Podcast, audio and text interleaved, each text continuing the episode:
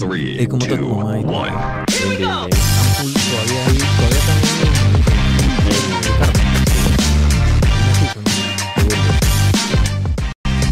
Listo.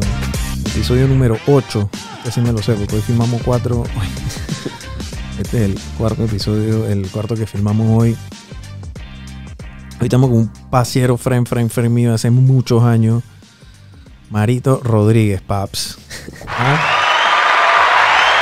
Marito Rodríguez es el man de los seguros ahora. Que yo creo que eh, hace episodio número 4 tuvimos a Carolina de la Guardia, que es abogada, velo legal, Claro. y ella entonces y no, y- está en el tema de la innovación de lo que es la nueva ley o el New Law, ese nuevo modelo de negocio. ¿Cómo estás ahora tú con el tema de los seguros aquí en Panamá? Porque tú eres corredor de seguros, tu familia viene de, de, de- Correcto. de corredores de seguros. Tu papá fue inicialmente el que comenzó el tema de los seguros con, o sea, al princi- hace, hace años, ¿no? Correcto. Tienen 40 años en, en la industria. Wow. Sí, sí, sí. 40 años. Eh, mi mamá es corredora también. Sí, sí, sí. Mis hermanas son corredoras ¿Cómo se llama también. tu mamá? Dina. Dina. Dina, Dina. Diamantopoulos, ¿no? Dina Diamantopoulos. Diamantopoulos. Yo la atendí en Banco General una vez. Correcto, Fuimos a- correcto. A, atenderla allá y... Sí, sí, sí, me acuerdo. Hasta yo te vi. Sí, sí, sí. Yo me acuerdo yo ese día y dije, esta- esa es mi mamá. Pero la mamá de Marito, eh, Marco, es bl- súper blanca, ojos claros. Tú te pareces a tu papá. Igualito a mi y papá. tu hermana, tú A tienes mi dos- mamá. Ajá. A, Mi- a- a- a tu mamá full. Entonces arrancan este negocio hace 40 años, el tema de los corredores de seguro, Grupo Inverseguros, ¿verdad? Grupo Inverseguros, correcto. Empezaron hace 40 años. eh, bueno, nosotros somos la segunda generación. Como te dije, mi hermana empezó también hace ya. Ella tiene 20 años en la industria. eh, Ana Los, Sofía- las- los tres hermanos están en el negocio. los tres estamos en el negocio. Yo empecé hace 12 años en el negocio. eh, y bueno, mucha gente dirá es que, ¿por qué empezaste en el negocio de seguros? Yo siempre quise ser lo que hacía mi papá. O sea, de chiquito todo el mundo se disfrazaba de Spider-Man, de Batman, de lo que fuera. Y yo iba con mi saco y un maletín que, viejo de mi papá por Ah, ahí. En Halloween la gente, o sea, tengo fotos de eso, porque siempre mi papá se dedicó a esto y siempre lo vi eh, como lo que yo quería hacer. Yo me quería disfrazar como mi papá que se ponía saco. Obviamente no conocía la industria ni entendía qué era seguros, eh, pero fui creciendo, fui entrando en la industria eh, y me fue apasionando este tema, ¿no? Eh, que al ser un bien intangible puede sonar aburrido y demás, pero cuando vas solucionándole los problemas a los clientes, cuando los vas asesorando de la manera correcta, te vas enamorando de, la profesión, ¿no? Y fue lo que ocurrió conmigo. Y bueno, me preguntaste que cómo hemos ido modernizando la industria. Al ser segunda generación, eh, hemos estado buscando las maneras de que el seguro sea más accesible. eh, Digitalizar ese proceso, que puede ser un poquito complicado. ¿no? Correcto, correcto. Es, al- antes eh, te ponían al frente tuyo que para llenar una póliza automóvil, que puede ser algo sencillo, tenías que llenar cinco o seis formularios. Entonces la gente te decía, ¿sabes qué? Me lo llevo y yo te lo traigo después. Hablamos después. Yo te llamo. Entonces- yo te aviso. En- al ser algo intangible, eh, perdías el, el momento de venta en- por, por ser tan difícil el proceso de venta. Entonces, esto se ha ido modernizando eh, y yo vi la oportunidad porque cuando estudié en Estados Unidos, eh, me compré mi carro y tú te metías en Google y ponías corredores de seguros. Y en Estados Unidos te salían un pocotón eh, y tú buscabas la opción que querías, pero era súper fácil. O sea, lo veía súper fácil. Yo realmente nada más tuve que mandarle mi licencia, el registro al, al, al corredor de en Estados Unidos y Y en una semana te lleva tu póliza al correo. ni eso. En por email, En, una en vez. mail me llegó de una vez. Y fui y busqué mi carro. Eh, acá era súper difícil. Entonces vi la oportunidad de eh, empezar a digitalizar eso. eh, y que la gente simplemente metiera en Google Seguros Panamá y salieran, salen las diferentes opciones, pero que saliera una opción donde le comparara las mejores compañías del mercado, cuál le convenía a él y que él simplemente subiera los papeles que tenía que subir y comprar su seguro. Entonces así nace eh, tuseguro.com, que es la página de nosotros digital, que se enfoca hoy en día solamente en seguros automóvil, pero que queremos que vaya avanzando con los demás productos y que los demás Claro. pro- productos vayan siendo también fácil de ser accesibles. Así que bueno, eso es lo que estamos esperando, ir impulsándolo. La industria está haciendo las cosas un poco Diferente. ¿no? diferentes, ¿no? Está, Yo creo que es- es- es un poquito extraño ver que el corredor de seguros se esté como digitalizando. Eh, que normalmente bueno, son las aseguradoras, Claro. ¿verdad? Y las aseguradoras sí están a lo mejor, o están un poquito más digitalizadas en hasta cierto punto, porque también tienen más músculo, ¿no? claro. También sí. tienen más músculo financiero, tienen otra clase de, de estructura y tienen, tienen mucho más billete, obviamente. ¿no? El, Sí. el corredor de seguro, él mismo tiene que autofinanciar su operación, él mismo tiene que salir a vender, él mismo tiene que financiar. O sea que es, es una de las maneras, yo creo que más puras y de toda la vida de, de comenzar un emprendimiento es, es vendiendo seguro porque eres tú. O Exacto. sea, era tu papá con un maletín. Tocando Hola. puertas. tocando puertas y ¿Quieres un seguro? ¿Necesitas un seguro? Y ahí, te tienes cara que me explico. O sea, es bastante difícil esa venta del, del frío. Yo conocí a tu papá, yo conocí a tu papá cuando lo fui a visitar ese día y la verdad es que yo, yo como, ban- bueno, como ex banquero de 10 años, rara vez tú ves a, a una persona o un vendedor nato. Sí, sí. Y o sea, tú conversas con tu papá 15, 20 minutos y, y te dan ganas de sacar la cartera para darle algo de lo que sea, para que él, tú quieres que él te venda, tú quieres comprarle algo a, a él. O sea, de verdad que inspira un, un nivel de confianza, sí. conoce el tema, o sea, conoce el tema a profundidad porque son 40 años que no se fuman en pipa. Y entonces eh, eh, es la manera más pura que yo le veo al, al- al tema del, de, de ese emprendedor, principalmente el tema de, de seguro, ¿no? Claro, no. Es que en, en esta industria lo que tú vendes, aparte de un producto, es, es confianza, es conocimiento. eh, Asesoría. sí, porque hacia el final del día eh, no asesoras de la manera correcta al cliente. Esa persona se lo va a repetir a 10 personas y digo, lo más seguro es que nadie te compre seguros más o, o- Claro. o que en el mercado ya la gente sepa que no le hiciste tan bien una vez y puede que te hayas equivocado, pero uno siempre tiene que prepararse, eh, eh, conocer el producto para saber asesorar de la manera correcta, que, porque de esa manera te van recomendando clientes. O sea, hoy en día sí existen otras maneras, el, el- el mercadeo digital, eh, pero nada, nada, nada le gana a la referencia de clientes. Eso, Claro. eso, eso es algo que... eh, que ha sido una constante dentro de la industria a lo largo de los últimos 50, 40 años. ¿no? Exacto, exacto. Entonces, ahora que venimos con la época digital y demás, eh, ha empezado a cambiar, ¿no? Entonces, pero primero pienso yo, en mi opinión, que tenemos que educar. O sea, mucha gente tiene una concepción que el seguro es para la gente rica, que el seguro es muy caro, que es inaccesible para ellos. Y eso es algo que no es totalmente cierto. O sea, los ricos lo tienen porque quieren proteger su patrimonio, pero no es que es solamente para ellos. O sea, y es algo que Hay opciones, ¿no? hay opciones, Hay para todo el mundo. económicas. Hay opciones para todo el mundo eh, que se adecuan al presupuesto de uno. Eh, pero lo importante es entender el concepto de que el seguro lo que hace es proteger tu patrimonio, ya sea el personal, el de tu empresa, pero tienes que tenerlo eh, de alguna manera porque si no, el día que lo necesites, eh, te vas a dar cuenta lo valioso que era.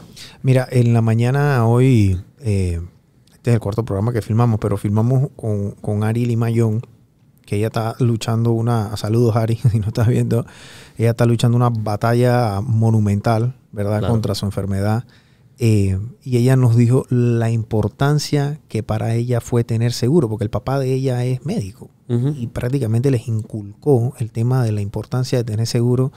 Y estos seguros de salud obviamente son un poquito más eh, cuantiosos y son mucho, Claro. mucho más caros, ¿no? Claro. A lo mejor un seguro a terceros para tu carro, lo que sea, Sí. pero eh, ella le, le agradece a su padre especialmente haber sacado ese seguro porque hasta cierto punto ese seguro fue el que le salvó la vida, porque le dio la facilidad de tener un mejor tratamiento, le dio la facilidad de hacerse exámenes que no se podía hacer Con, o sí se podía hacer, pero tenía, o sea, le hubiera salido un ojo de la cara y del del vecino, ¿no? Entonces, es correcto. este, eso, ese, ese es importante. ¿Cuáles son los errores más comunes al momento de una persona incurrir en un seguro de lo que sea cualquier clase? A veces mucha gente se enfoca en el sentido de que, ah, no, yo estoy asegurado por un millón de dólares o por dos millones de dólares. Y realmente tú tienes que saber bien cuáles son tus necesidades, porque no es comprar por comprar. O sea, muchas veces puedes estar sobreasegurado y estar pagando algo que tú al final del día dices, estoy pagando demasiada plata y no uso ese tipo de seguro. Eh, y realmente tú necesitabas la opción de abajo, o sea, una opción un poco más económica, pero no significa que era un peor seguro. Entonces, se ve mucho en los seguros de salud eh, ese tema, ¿no? La gente viene y te dice, no, que vas a estar asegurado por 2 millones anual renovable, eh, pero la persona lo que realmente quiere es una cobertura local, porque quiere que le cubra las idas al médico, eh, su embarazo. Entonces, mm, la persona no los asesoró de la manera correcta. claro. Eso es lo primero que tú tienes que preguntar a la persona a la hora que le vas a hacer una venta. En seguros de vida se ve mucho también eh, la falta de asesoramiento a la hora de eh, las ventas. Le, venden a la persona, lo sobrevalúan, le dicen, ok, tú te vas a vender una póliza de un millón de dólares. Porque la gente lo que quiere es comisión. Y realmente eso no es lo correcto. O sea, tú tienes que decir, ok, mira, tú realmente te calculo tu costo de esta, de esta manera, le haces una proyección, eh, ves los costos que él tiene eh, mensuales con su familia y demás. Entonces le haces una proyección bien, en donde la persona realmente, esa suma asegurada, tiene un porqué y está basada en que su familia, el día de mañana, si él no está aquí, pueda seguir el mismo estilo de vida sin verse afectado. Claro, claro. Entonces, eh, eso es lo que realmente se debe hacer eh, para ayudar a, la persona de la manera correcta, ¿no? Claro, entonces es un, es un tema de asesoría, ¿no? Exacto, es un tema de asesoría y, y como dijimos anteriormente, de confianza. Es un tema de asesoría. Y con los seguros de carro, esta es la pregunta. ¿Hay seguro que te cubren si tú manejas borracho? Eso existe, porque yo he visto un par de vainas en Instagram y que y si te chocas borracho te cubren muy igual. Hay compañías que se la rifan. Te cubren con, con, aliento alcohólico. Okay. Aliento alcohólico. Hay unas que sí lo tienen en sus exclusiones que no te cubren ni con aliento alcohólico. Eh, pero en estado de embriaguez, todas niegan el reclamo, ¿no? Porque obviamente, pero aliento alcohólico, eh, sí hay algunas que lo cubren. Eh, no son patrocinadoras, así que no voy a decir los nombres.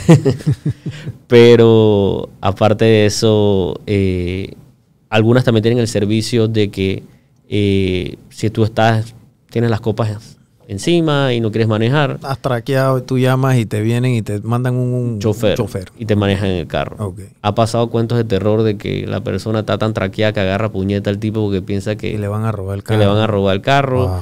Sí, sí, porque se montan al carro, están humados, llegan a la casa, se despiertan y, dicen, hey, ¿quién es este man que me trajo? Y lo agarran a puñete. Wow. Sí, sí, sí, sí. Ha pasado, ha pasado, ha pasado. Ok, ok.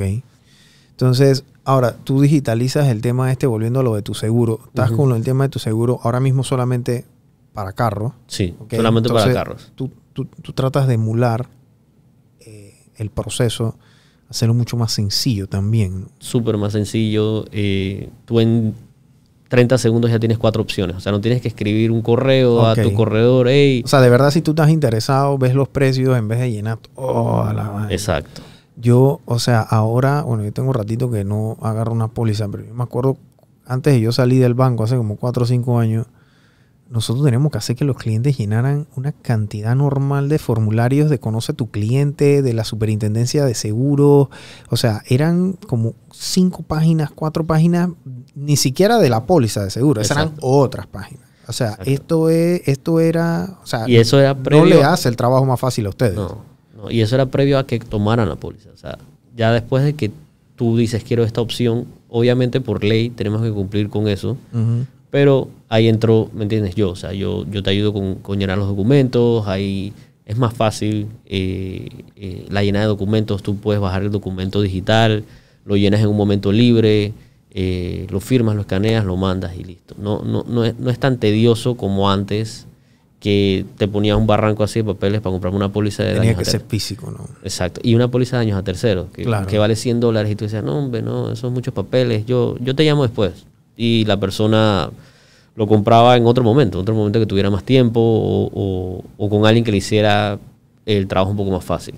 Por ejemplo, nosotros aquí en la agencia, digo, tenemos equipo, tenemos computadora, tenemos televisión, luces, todo este poco de chéchere que tenemos aquí Si yo quisiera sacar un seguro, por ejemplo, para la cobertura de esto que está aquí, digamos que no sé, un día viene y explotan esos eh, es- es- esas vai- esos rociadores y me mojan todo esto aquí. Claro, eh, un seguro de contenido. un Normalmente, seguro de contenido. Sí, un incendio de contenido. Normalmente es lo que se debe de sacar. Eh, también puedes op- optar por la opción de hacer una combinación entre el seguro de contenido y de eh, equipo electrónico, porque como las cámaras son móviles, a veces puede, los micrófonos no creo que los muevas, pero las cámaras sí, las luces sí. Entonces vamos a decir que un día haces un, un- Una producción en afuera X lugar. y te roban la cámara en ese lugar. Entonces no estás en la, en la locación física, entonces sí es necesario que, que- que- que a veces tengas la combinación de equipo electrónico si son móviles. ¿no? Eso es importante. Sí, sí, sí. sí. Y, la- apar- y en casa también lo pueden tener la gente. ¿no? Sí, sí, sí. Porque, pero ahí se llama seguro de contenido residencial. Ok. Eh, Los nombres juegan con los nombres, pero es básicamente la, el mismo producto. Es, la- es el mismo asunto. Sí, sí, sí. Y básicamente a la gente ahorita en pandemia le servía mucho porque las empresas, muchas están trabajando desde casa. Ujú. Entonces las compañías lo que hacían era que sacaban la póliza de equipo electrónico y mandas el listado. Entonces, si a la persona en su casa le roban la computadora, la persona tiene la computadora cubierta. Cuando eso que no está en la locación física de la oficina. Ok, eso es importante. Es súper importante y ahora que el trabajo es más flexible, es algo que todas las personas deberían de hacer. y eso también funciona para un restaurante, por ejemplo. Eh, sí, sí, los restaurantes normalmente sacan el, el- el de contenido por todo lo que tienen dentro todo el inmobiliario, todo el mobiliario. equipo, las televisiones. Sí, la- y lo que más pasa comúnmente aquí en edificios, en restaurantes, es roturas de tubería. Entonces se mojan las cosas eh, y al principio uno piensa que secándolas ya todo queda solucionado, pero muchas veces se hinchan los muebles. Eh, aquí, como tú me mencionaste, el techo Sí, el son- tema de los rociadores. Bueno, aquí nosotros hicimos un- un- una vaina acústica. Exacto. eh, que eso eso su- se moja y eso y ya deja de servir. Eso es un foam. Eso, eso se sopla, o sea. Deja de servir, exacto. Así que, este, pero, o sea, es, es bueno, es bueno conocer esa, esa parte de los seguros que digo, es tediosa, es un poquito aburrida y no es un tema que, que apasiona a la no gente. es un tema que tú manejas en el día a día, salvo seas un profesional de los Exacto, seguros, ¿no? exacto, Entonces, por lo general la gente, uno no quiere hablar de seguro porque Cuesta plata. no tanto, de- bueno, sí, también cuesta plata, pero es un tema como que, chucha, hay tanta información que tú dices como, "Puta, ahora tengo que meterme a ver qué es esto, qué me conviene, qué no sé qué. Sí. Entonces, si no conozco a la persona, y normalmente ahí entra dentro del proceso de la referencia, ¿no? Exacto. Tú vas a hablar con un buen amigo tuyo. Hey, ¿quién es tu corredor? Y Hey, brother, ¿y tú tienes seguro? Dije, no, loco. ¿Y tú? Dije, ya, tampoco. Vamos a llamar a Marito. Yo, yo creo que él sabe algo de seguro. Ey, me explico. Entonces, sí. eh, entras dentro de ese, dentro de ese, de- dentro del flujo ese de, de- de información, ¿no? Es, es bueno que los emprendedores aquí que nos escuchan también sepan que el tema de la cobertura de tu local con un seguro de contenido, por ejemplo, te lo pregunto porque es una, eh, es una cosa que nosotros no tenemos aquí.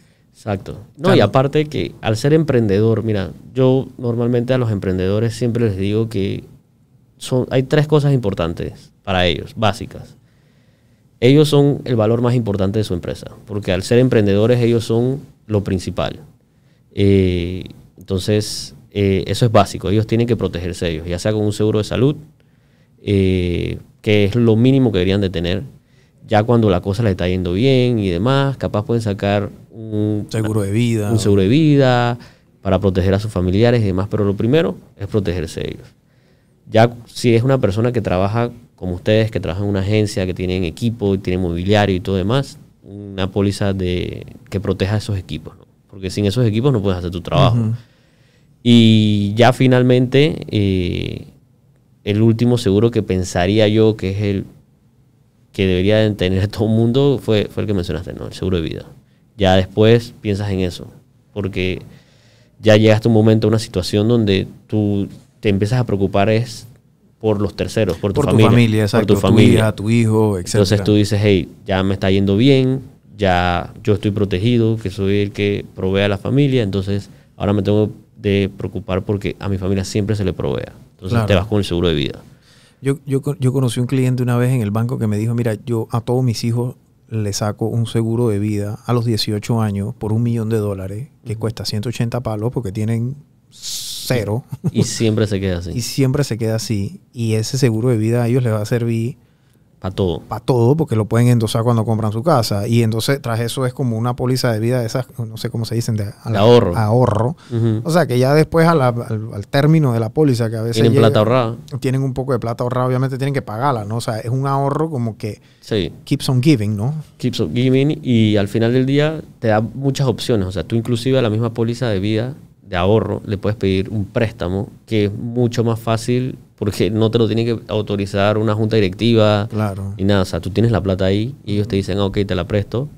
Eh, ¿A cuántos años lo quieres? A cuatro, cinco, diez años te la prestan y tú con eso puedes remodelar un apartamento, puedes comprar un apartamento, eh, el down payment, ¿no? Pero, pero sí, hay muchos beneficios que el seguro de vida lo compres lo más temprano posible que puedas. Porque la prima que te vas a pagar la vas a mantener el resto de tu vida. Entonces, si lo compraste a los 18 años, tu posibilidad de muerte a los 18 años es bajísima. Eh, y así mismo es el costo. Entonces, si lo compras a los 50, cuando ya lo necesitas, Están mil palos y que te cuestan mil dólares al mes y entonces vas a decir, no, te yo vas no a quiero- querer morir. Exacto, vas a decir, yo para qué voy a comprar eso, para eso ahorro esa plata en una cuenta de ahorros y listo. No, Marco. Chucha, mil dólares en póliza está jodido, ¿ah? Pinga. Este, entonces, sí, eso, eso para mí yo creo que es una excelente forma de ahorro. Sí, Creo que si yo pudiera meterme en una máquina del tiempo a los 18 años y sacar esa póliza, yo lo hubiera sacado porque son 180 palos que a lo mejor son un mundo para un peladito de 18 años, pero definitivamente que a la larga cuando tienes 40 y cuando ves, tienes 40, tienes 35, o sea, y, Y ves en la cuenta o que- tienes hijos también, ¿no? O sea, tienes un hijo, dije, puta, o sea, si algo me pasa, yo sé que este man tiene ahí, por lo menos tiene para ir para la U y que no se lo gaste en, En parranda. en demencia, pues. O Entonces, este esa, ese ese tema yo creo que es un, es un bu- un buen mercado también que, que, que se debe explotar, ¿no? no, sí, sí, es que, mira, la vida del corredor yo la veo así, ya que como tengo 12 años, ya como que la iba analizando. Eh, cuando empecé, mis amigos, todos estábamos en lo mismo. Tú, yo, todos estábamos en lo mismo. Salí. Misma verga, nadie le valía una pinga, Entonces, en, e- la en ese momento, chupar, lo que más movías era el seguro de salud. Hey, tienes que tener seguro de salud, Claro. esto, lo otro, seguro automóvil. Porque todo el mundo se iba a caer, ¿no? Todo el mundo se iba a caer. Todo el mundo birreaba, todo el mundo se le iba a la rodilla, Todo el mundo. el tobillo, así que tú estabas, uno estaba pensando era en el seguro de salud, Exacto. ¿no? Entonces, nadie ah. quiere ir para el seguro social. Como a los 28, 29 empezó a cambiar porque se empiezan a casar. Empezaron, todos nuestros amigos empezaron a casarse. Entonces tú ahí empiezas a decir que hey, tienes que tener una póliza de, de vida pa- Claro. por si te llega a pasar algo para tu esposa, Sí, para sí, que sí. ella pueda mantener el mismo estilo de vida, esto y lo otro. Después vienen los hijos, entonces ahí viene, hey, tus hijos necesitan póliza de salud. Entonces, es como que el- la vida del corredor va cambiando de acorde a cómo él va A, madurando. a- a su cartera de clientes. a su ¿no? cartera de clientes va madurando. Entonces ya vas manejando otro tipo de productos. Y, Ya, y sacan póliza, si tienen una empresa, van a sacar Exacto. póliza de auto, de leasing, de Ya tu seguro amigo de, de que trabajó- para un préstamo en el carro, para una línea de crédito, etcétera, ¿no? ya tu amigo que empezó trabajando en Banco General, ahora tiene su propia empresa, como es tu caso. Entonces ahí ya él necesita los mismos seguros que le ofrecía la empresa de él. Su seguro, eh, si es una empresa que ya está grande, el colectivo de- que le ofrece a los empleados, colectivo de salud, colectivo Claro. de vida. Entonces todo va madurando, acuerdo, tu cartera va madurando. Claro. Y así te tienes que ir estudiando, manejando, porque los productos también van cambiando, ¿no? Van cambiando y, y uno siempre tiene que mantenerse actualizado porque si sigues dando las mismas recomendaciones al cliente, esta es un, este es un mundo en donde hay mucha competencia. o sea, Demasiado. así que tú tienes que ser... Hay, hay, una, hay, una asociación de, de Sí, aseguradores, ¿no? sí, hay dos. Dos. Con Alproce, que es la individual, y Capecose, que es la de las empresas. Ok. que en ambas somos miembros, o sea, yo individualmente en Conalproce y Capecose la empresa es miembro, Ok. porque esas nada más pueden ser sociedades anónimas. ¿Cuánto, ¿Cuántos aseguradores hay en Panamá? En, o sea, Corredores corredores. pues. con licencia, Esa es otra cosa. Hay, eh, eso es. O sea, Sí. Tú necesitas una licencia para correr, para Correcto, corredor, ¿no? correcto. O sea, esto no es a la bulla los cocos que yo llevo no, y no, no. No. Sí, lo primero que deben hacer siempre es saber si, si el tipo tiene licencia. si tiene porque si no- licencia, porque si no, ni eso ya es preocupante. Ahí ya te viene alguien que ni siquiera va a poder rastrear en ningún lado. Exacto. Entonces, eh, cada, o sea, cada riesgo tiene su licencia. Vamos a decir, se maneja el riesgo de vida y salud junto. Esa es una licencia. Licenciado. Y se maneja el riesgo de daños eh, y fianzas junto. Entonces Ok. esa es otra licencia. Eso es, constru- eso construcción. construcción, CAR, eh, la CAR es la... la, Construction responsa- Risk, el Ujú. responsabilidad civil. Exacto. sí, esas se manejan en la de daños. Y vida y salud, que es colectivo y de vida. Esas son más masivas, ¿no? Esas son más masivas, eh, es donde más gente hay porque el curso es más sencillo, es menos técnico que el de, Que el de- de años. Claro. Entonces vas a encontrar más corredores que tienen esa licencia. Eh, pero sí, como me preguntaste, en Panamá, con licencia, licencia creo que ya van por los 10.000. Wow. O sea, hay 10.000 licencias, no que las 10.000 las Están operativas, Están ¿no? operativas porque hay mucha gente que sacó la licencia. Nada más un para decir, pa- no, la sacó en un momento porque dijo, hey, ¿sabes voy a qué? camaronear. Voy a ver qué saco aquí y se dio cuenta que no era voy, tan... a, voy a camaronear. Ah, Marco, voy a camaronear. Dice un pasiero mío que la sacó. Voy a tirar, voy a camaronear. ¿Quiere comprarme una licencia? Eh, y, y se dan cuenta que no es tan No sencillo. sabía ni manejar.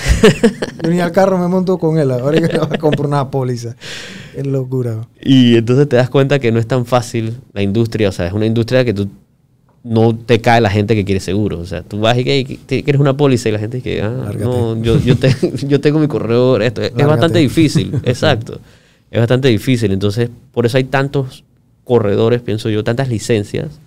Eh, pero activos, activos, pienso que hay como 500, 600 personas que te puedo decir que son buenos corredores. Que, que son personas que se dedican al día al día a Que esto. conocen y manejan el producto. O sea, este es su día a día. Este es su día a O sea, día. este es tu pan, Marito. Tú Este- vives. yo de vivo de esto. No es que tú vas y que un día jugás ahí a, a correr seguro y. No, no, no, no, no, no. No. Yo todos los días estoy en esto. eh, es lo que como yo decidí ser. eh, y, Es tu y- carrera. Esta es mi carrera y, y la verdad es que eh, aquí no te puedes que jugártela porque el día de mañana, como te dije antes, más nunca nadie te compra un seguro. O sea, Claro. y esto es lo que yo vivo y, y- y- y mi familia, así que tampoco tengo que O sea, es un riesgo reputacional, ¿no? reputacional. O Para sea, no hay seguro. Exacto. Entonces, lo peor es que en esta industria todo el mundo sabe quién es mi papá. O sea, porque tiene 40 años Sí, en esto sí, y demás. Entonces, Eminencia. exacto. Entonces yo tengo que mantener el mismo nivel, por decirlo así, porque si no es que, oh, mira qué está haciendo él, no sé qué. Ah, siempre mantenerse en, en lo correcto. Claro. en claro. lo correcto. En lo correcto. Una vez tú me dijiste que esta vaina es media bizarra. Esto es bien bizarro. Escucha esta vaina, Marco. Hay gente que a veces está en un estado terminal, ¿verdad? Y tienen un seguro de vida. Y, y la gente le compra, o sea, le paga el seguro de vida, apostando que esa persona va a dejar de vivir por algo, ¿no?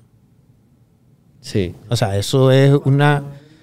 Eso es un dark. Ese es el dark side. Yo creo que eso es un dark side que. o De la industria. De la industria, que eso no sale en, eso no sale en Google. No, no, no, no, no, no. Para no. que tú veas lo deep dark que es esto. No sale en Google y, y, y sí. Y es eh, una realidad, ¿no? Es una realidad, es una realidad. eh, Yo que- escucho mucho eso en los Estados Unidos. Yo no Sí. sé qué tan común sea aquí en Panamá porque no me manejo en esa. No está regulado todavía aquí. eh, tengo entendido que todavía no está regulado. Pero si es bien dark, llegaron de el familiar de alguien que es el beneficiario y decirle, bueno, tu póliza, eh, la póliza de tu padre es por 100 mil dólares. Él le diagnostican una vida por cuatro meses. Te doy 25 mil dólares ya para que disfrutes con tu papá o hagas lo que tú quieras eh, con esos 25 mil dólares. Entonces, la gente a veces la toma para disfrutar con su padre en ese momento, se lo lleva de viaje por Europa, por, o sea, reciben el dinero enseguida. Entonces, las empresas ganan que seis meses después reciben 100 mil dólares, o sea, se ganaron 75 mil dólares. Claro. Eh, y si es rentable, eh, eh, es un buen negocio, pero es un negocio, como tú dijiste, un poco dark. Tienes Sí. que tener un corazón frío para hacer Sí, eso sí.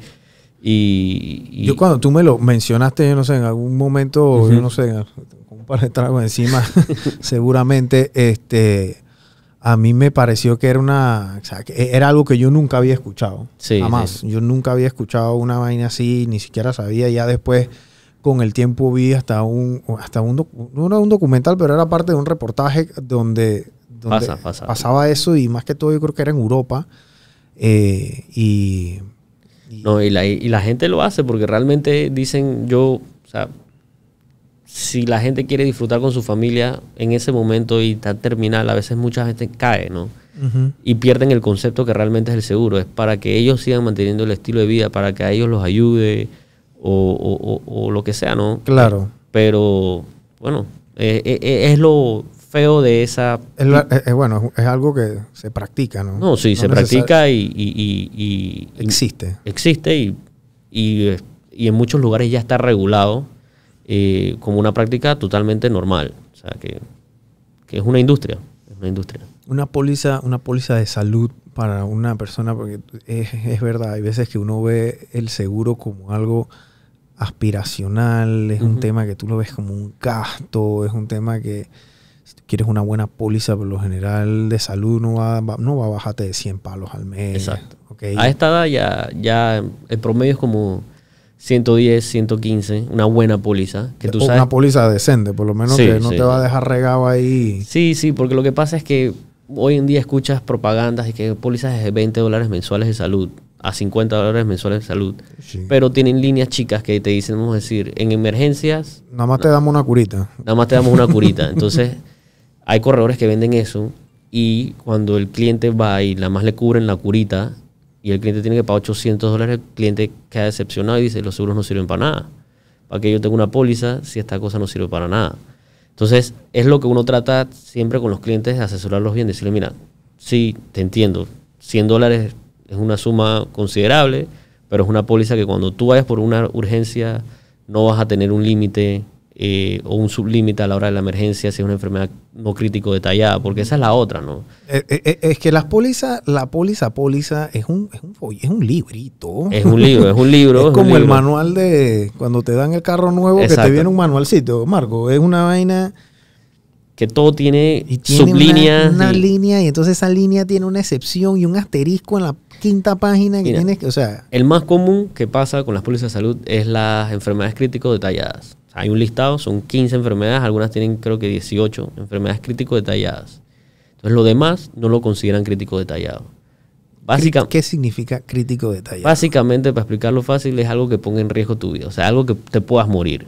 Entonces, Esas son las de salud. esas son las de salud. Entonces, la gente va al, hospi- al hospital, a urgencias, entra.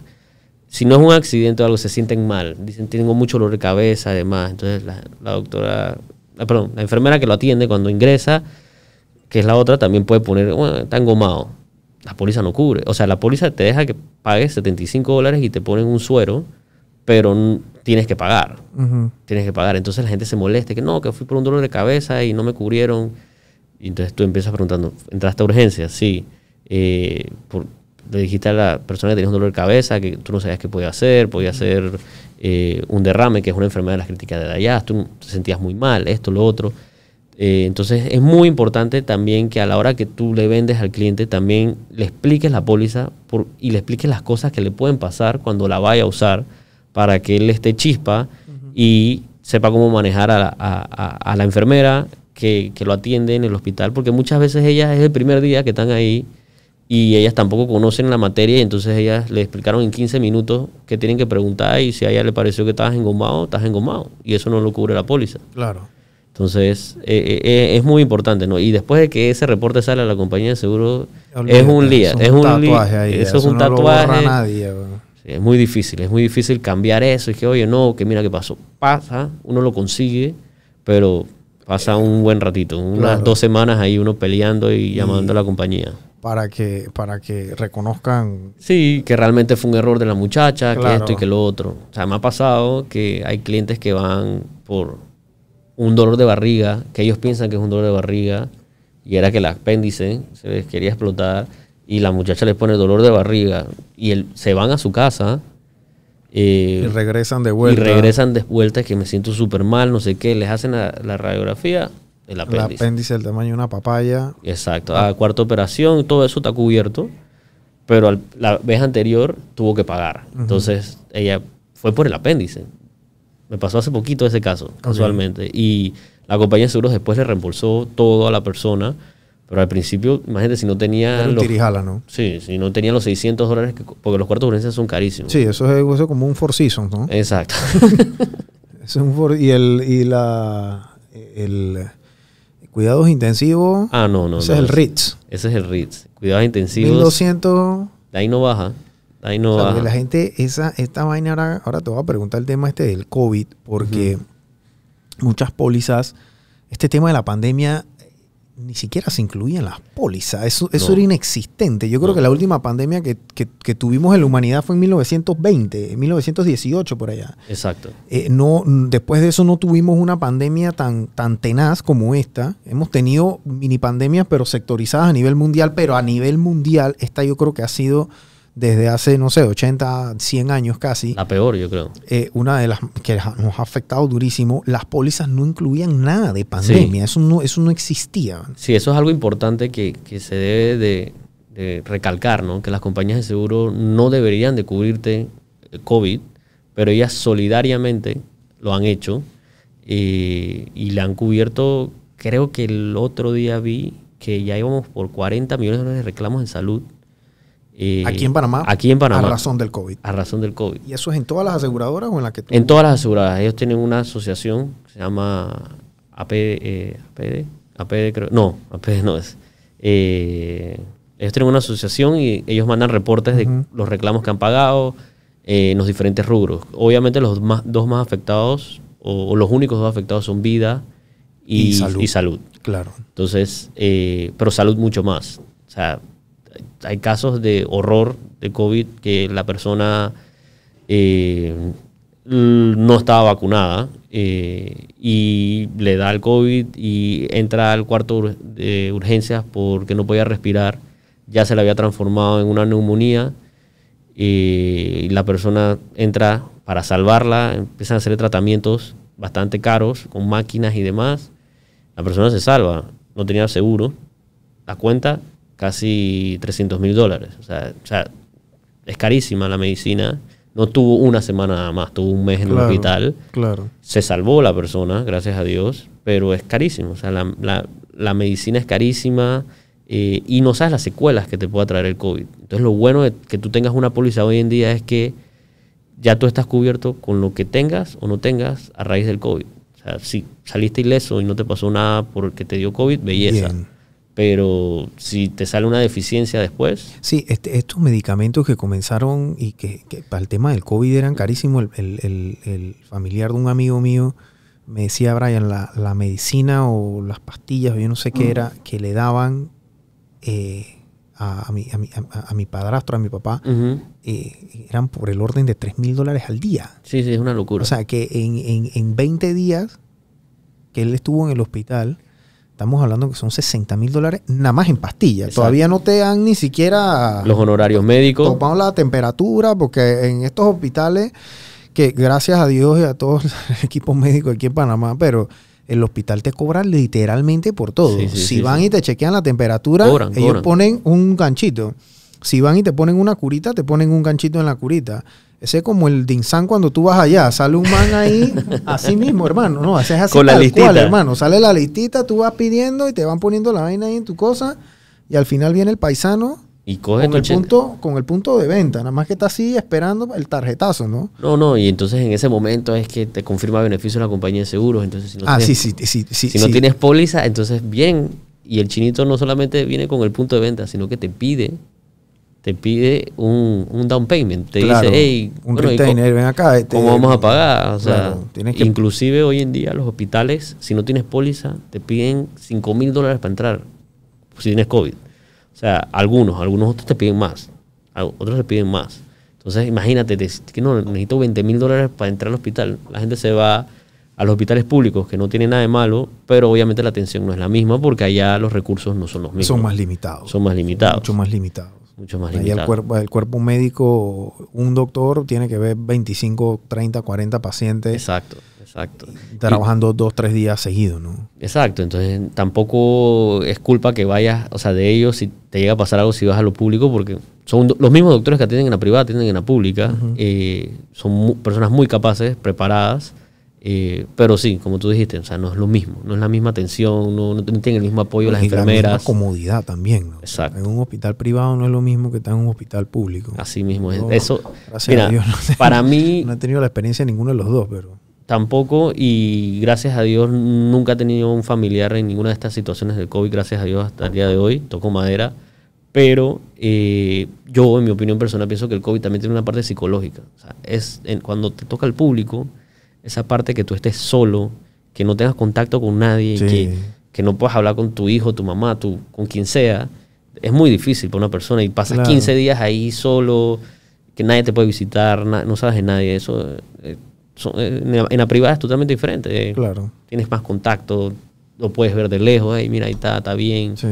En algunos casos, Bueno, y tienes eh, comodidades, no tienes una televisión, vas a tener un baño ahí, etc. Exacto, o sea, exacto, tienes exacto. un cable, tienes el wifi, o sea, tienes una enfermera que te ve... y, y vienen y te chequean también, ¿no? Porque el COVID, la gente se complica, de- de- en la, en la, se acostaron a las 6, a las 2 de la mañana no pueden respirar, vamos para el hospital. Exacto. Ah, Así sí, mismo ah, es. sí. Es, es una enfermedad muy misteriosa que la gente, a día de hoy, los expertos no lo saben todo. Y, Y- y- y- y la gente va, o sea, lo, lo que era hace 10 meses, ahora mismo no es, y después lo que va a ser los próximos 10 meses, antes teníamos el tema de los pediluvios y el tema de tomar la temperatura Exacto. y este poco de páginas, y, ya eso dejó de... Es- ya, no, ya- y- ya- ya eso se descartó de que en efecto eso era... ¿Y te acuerdas el tiempo que decían que tenías que limpiarte los zapatos y la Sí, gente... y- no, y la gente lavando las lechugas, los tomates. ¿Tú eras de eso, Marco? lavando lechuga, tomate, la- las latas. No, la no. lata de la pasta de tomate a la bala. No, no, no, hasta... Ah, la- la- era una locura. bro. En ese tiempo mi esposa estaba embarazada, imagínate, y a mí me tocaba fuera de mi casa tener que lavar todo con alcohol.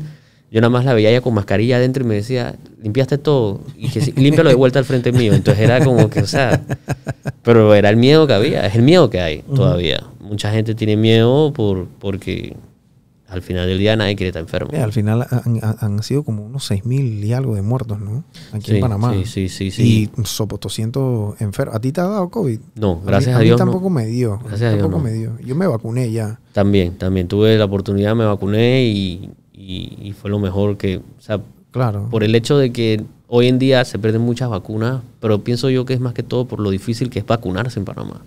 O sea, pienso que la el gente... tema de la cita, el tema, hay mucha gente que se quiere vacunar, pero bueno, no tienen la edad a veces. O hay gente que se quiere vacunar y entonces no tienen, eh, no les toca su circuito, por ejemplo. No les toca, dije, a su... Mira, y algo que están haciendo las compañías para incentivar, las compañías de seguros para incentivar que la gente se vacune, es que ahora te dan descuento en el seguro de salud Si te vacunas. si te vacunas, si Ok. demuestras que estás vacunado. Qué bueno. Entonces, eso es algo que la industria se dio cuenta, porque imagínate, están pagando reclamos a diestra y siniestra, eh, y le, di- ellos se dieron cuenta, si yo les digo a la gente, hey, vacúnate, te doy un descuento, Claro. la gente se va a vacunar, mis reclamos van a bajar, porque la vacuna no impide que te dé COVID, pero sí impide que te compliques de la manera que la gente se complica sin vacuna. Sí. O sea, el otro día había una estadística que salió en Estados Unidos, una campaña realmente de Estados Unidos que dice que el 99% de la gente que se muere por COVID no tiene vacuna. Vacúnate. O sea, eh, O sea, los números son los números. Los números O sea, son reales, eh, o sí, sea. esto no es eh, soplar y hacer botella los anti-vaxxer, que nada. estoy totalmente en desacuerdo con ese disparate total. O sea, y cualquier vacuna es buena. O sea, si te tocó AstraZeneca, o sea, mira, a mí me- yo me puse la Pfizer y me cayó mal la segunda. Entonces la gente le tenía miedo a la AstraZeneca porque caía mal. le A mí me cayó malísimo la primera y ya... Pero es normal, es, sí. es tu cuerpo Fue reaccionando una al vaina virus. de 12 horas, o sea... Sí, sí, sí. El, el mío fue- fue prácticamente lo mismo. Le dije, me siento mal, me acosté a dormir y a las 12 horas se fue. Ya. Así. Pero, pero eso de decir que no te tienes que vacunar, esto y que lo otro, digo, ahorita mismo no sabemos cómo combatir este virus y la única manera que sabemos que está bien es con vacunas. es con vacunas. Así que todos deberíamos estar vacunados. Sí, o sea, en, ver- en verdad yo soy fu- full ap- apoyo el tema de, de las vacunas y, y todas las vacunas, ¿no? Yo creo que ya hay, eh, hay, hay un tema de, no, no quiero ni hablar de los anti pero es un tema de desinformación masiva que hay con este tema Sí. al punto que la gente, yo, bueno, no sé si tú, tú tienes TikTok, pero si tienes Sí, sí, TikTok la gente se pegaba, dije, dije, me vacuné, entonces se pegaban, dije, un, un tenedor en el hombro. Entonces se pegaban el tenedor, ¿tú esa ponchera, Marco? Se pegaban el tenedor en el hombro. Yo no sé cómo hacían para que se pegara. Yo trataba de hacer ese relajo. Sin entonces se pegaban un tenedor en el hombro y entonces decían de que no, que ya estoy vacunado. O de que la 5G, que Bill Gates le iba a inyectar. O sea, esto era en estas clases de disparates que la gente hablaba. A- a- o sea, hay gente en mi Facebook, licenciados, No, no, no. gente yo- que fue estudiada. O sea, no te estoy hablando de que un, un loco de un la calle. loco ahí dizque, que, que tiene alguna condición, o una persona que tú sabes, tú sabes, tú sabes que nosotros tenemos un par de paseros que están medio goofy. Que tú se lo crees y te dije- ríes. dije, puta, esta vaina, este, eh, eh, yo, él lo va a decir. Estoy propenso a que él lo diga. Pero era gente normal que tú decías, "Ay, qué puta, pero este man en qué momento Se volvió loco. quedó indoctrinado en esta locura. No, no, no. Es increíble y todavía el daño que hacen, o sea, es un, es un daño que... Digo, es increíble que países como Estados Unidos que tiene vacunas, ya la gente no esté totalmente vacunada. Claro. O sea, ellos no pasan, no llegan al 70% porque hay gente que no cree en la vacuna. O sea, Hay regiones, yo estaba viendo en Bloomberg hace como, o sea, como una semana, que ahora mismo hay ciertas regiones en el, en el centro de los Estados Unidos, eso es que, Kansas. Tennessee, este, Los eh, eh, eh, ajá, que Missouri, estos estados, Luisiana, Alabama, Mississippi, esa área ahí, hay mu- mucho terreno, mucha, una población importante que no se ha querido vacunar. Y a raíz de, ese, de esa región ahí, el virus no para. todo el país está, porque, o sea, por ahí pasan, mm, ¿cuántos camiones pueden pasar por ahí? De todo pasa. De gente vuela. Entonces, o sea, la inmunidad de rebaño se, ha- se les ha complicado un poco por estas regiones que lo que, lo que reina es, es, es mucho la desinformación, Exacto. ¿no? Mucha desinformación. Exacto, que decían que no era necesario que la vacuna, que el virus no existía, inclusive eh, a Trump le dio, o sea, y que ellos obviamente no tienen el mismo cuidado médico que va a tener Trump al ser presidente de Estados Unidos Claro. y mucha de esa gente se muere o lo pega, lo sigue pegando, lo sigue pegando y eh, el mundo no vuelve a la normalidad. ¿no? Totalmente. Entonces es algo que todos tenemos que poner nuestra parte. Eh, allá es más difícil, pienso yo, que, que acá en Panamá. Eh, pienso que acá el tema es más que todo que facilite el gobierno la Sí. vacunación. Claro. A- allá es más tema de cambiarle el belief a una persona en toda su allá- vida. allá la gente, yo veía el, el Instagram, yo veía los TikTok de la gente, digo, y el turismo Sí. de salud que se fomentó a nivel latinoamericano. Genio, para- genio, genio el tipo, el alcalde de Miami, abriendo No, eso. el, el alcalde de Houston, oye esta matemática, la vacuna le costaba a Harris County, Harris County es el donde está Houston, le costaba al- a Harris County 9 dólares cada vacuna. Ah, ok. Cada vacuna. Entonces, ¿qué pasa? Dice el alcalde de Houston, yo voy a vacunar al que venga. Perro, gato, vaca, lo que se mueva, lo voy a vacunar. Vengan para acá. El turista promedio gastaba en Houston 3 mil dólares. Sí, es que tiene O todo sea, sentido. en Kennedy yo creo que ni en el casino, nosotros vamos ahora mismo aquí al Hilton y ponemos 9 dólares en un número y nos van a dar 3 mil. Ese man hizo una apuesta segura, 3 mil dólares. ¿Por qué? Porque era el turismo. Hotel. Hotel. Mall. El móvil. Más la ropita, más el restaurancito. No, no, no. A mí me pasó que yo fui a Miami a vacunarme. Porque en ese momento ni siquiera la AstraZeneca la estaban poniendo.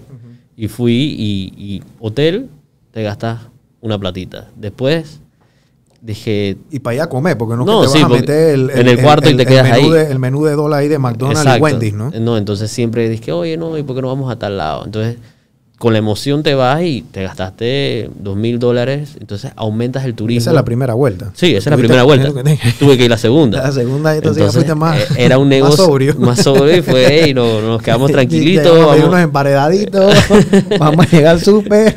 Hacemos algo al aquí, Publix, sí, mira, este Publix es bueno. No, no, no, no, no, pero, pero aumentabas el turismo. O sea, yo la primera vuelta no vi tanta gente, la segunda Masivo, era una era una locura. Era una locura, la gente... Habían, turi- habían turistas y había gente de Sudamérica, había gente de Centroamérica, gente con, Sí, que sí, tiene sí, poder adquisitivo. no te estoy hablando ni siquiera de billetes, porque estamos hablando de que a lo mejor una persona de clase Hacían media hacían la fuerza, pero la gente de Sudamérica, ¿qué pasa? Es muy complicado. Para nosotros es un poco más sencillo, Facilito, porque Miami está a dos horas. Pero ¿qué pasa? Es un poquito más complicado para una persona que vive en Brasil, que vive en Argentina, que vive en Ecuador, que vive en Venezuela, que vive en Bolivia. Sí. Y venir es, es complicado. Así que ¿qué hacían? Ellos se quedaban los 20 días. allá. Sí, sí, sí. Entonces sí, alquilaban un apartamento entre varios, se quedaban y eso era una inyección de plata que vivió est- esto- estos estados grandes dentro de los Estados Unidos eh, al punto que la gente le decía, oye, vengan para acá. O sea, ya Claro. uh, yo creo que al principio, después que, que vacunaron a su, la gran mayoría de su población, ya era, dije, "Hey, brother,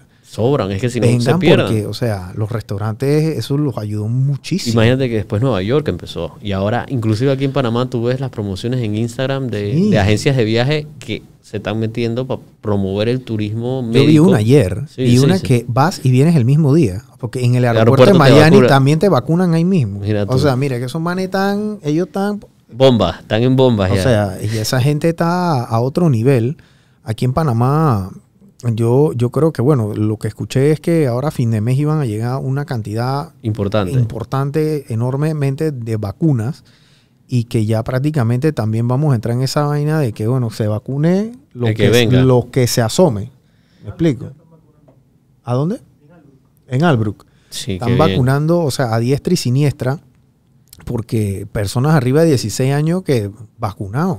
No, sí, aquí estaban molestando, salían los memes en el gallinazo que, que el Miami de Panamá era Los Santos. Que todo el mundo iba para Los Santos Bueno, y sí, tenía- porque allá están poniendo Pfizer a lo que se mueva. Van a las hacer gallinas barrido. se les metían en un Van, a, de- van a hacer barrido allá, ¿no? Sí, sí, sí, sí. Están Y a- ya empezaron el barrio en varios sectores, pero es que Claro. si no haces eso, el país no va a arrancar y, o sea, no va a poder seguir arrancando, porque lo tienes Sí. aguantado. O sea, la gente... Es que las empresas ahora mismo, yo vi esta mañana en las noticias al, a- al, al de la Cámara de Comercio e Industria, no me acuerdo el nombre, creo que acaba de ser presidente nuevo de, de- de- de ese gremio, pero él estaba, o ellos estaban eh, promoviendo que las empresas hicieran iniciativas para que sus empleados fueran a vacunarse. Sí, sí, sí. Al punto que le daban el día libre. Si se fue, si se iban a vacunar ese día que tú te ibas a vacunar, no tenías que venir. No, no es que tenías que irte a vacunar y tenías que venir para la oficina, no. O sea, ya, ese es tu día, descansa, ven el día siguiente. Mira, inclusive da risa, pero en la oficina faltaban dos personas solamente por vacunarse, pero eran menores de 30. Eh, y casualmente hoy los llevaron a, A vacunarse. A vacunarse. O sea, eh, lo agarraron, los montaron al carro. Vamos, yo te llevo, yo te dejo después para que te vayas para tu casa. Claro. Pero es que si no haces esa iniciativa al final del día, siempre vas a tener esa inseguridad que hay una o dos personas en tu oficina que no están vacunados y, y puede que te dé... Sí, porque una persona, una, sí, ese virus. Y no es culpa de ella tampoco. no, o sea, cero, o sea, pero eh, yo, yo veo que las iniciativas son importantes, las que Sí, están sí. haciendo. Yo creo que eh, aquí estamos, tú sabes, ¿no? que en Panamá se trabaja con lo que se tiene y como se, y como se tiene. Así, Así que ya sea desde el punto de vista empresarial, desde el gobierno, en lo que sea. Entonces, ese tema de la vacuna eh, es importante. Lo otro, te iba a preguntar, pasa COVID, viene el tema de pandemia, ¿cómo afecta eso? Ya me, ya me contaste que el tema, obviamente, de las aseguradoras, obviamente, les da, les dio durísimo. Durísimo, durísimo. ¿Cómo afecta eso el negocio De los corredores. de los corredores? Porque me imagino que comenzaron a vender pólizas de salud a diestra y siniestra. Sí, pero no tenían la plataforma para manejar la digitalización. Entonces ahí viene la parte de esa que eh, muchas, muchos brokers a día de hoy todavía no le han dado la importancia a digitalizar todo porque eh, es caro, es caro, es caro. Tú, tú, tú sabes que tienes que contratar un desarrollador, tienes que contratar todo esto.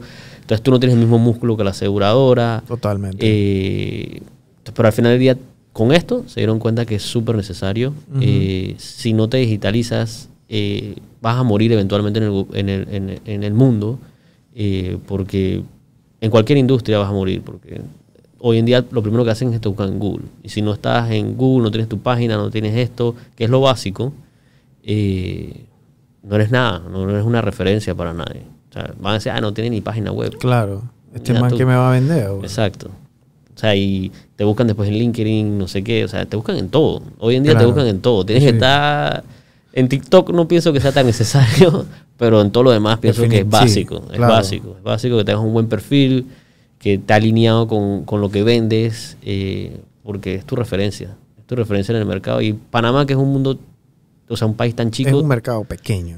A comparación de, no sé, está... Estados Unidos que te volteas y vendes 10 pólizas, te volteas y vendes 20 más. O sea, aquí en Panamá es difícil.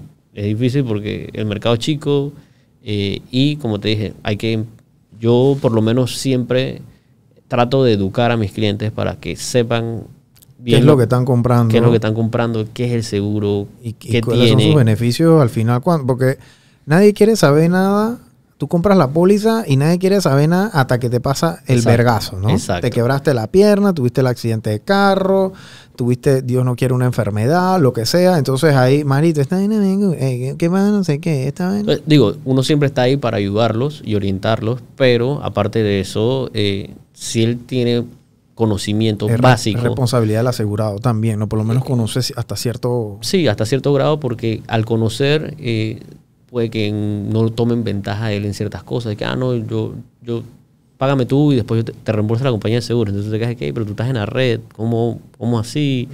Eh, pasa también, a veces los médicos le dicen a alguien, hey, paga tú y págame tú y cóbrale a la compañía de seguros después.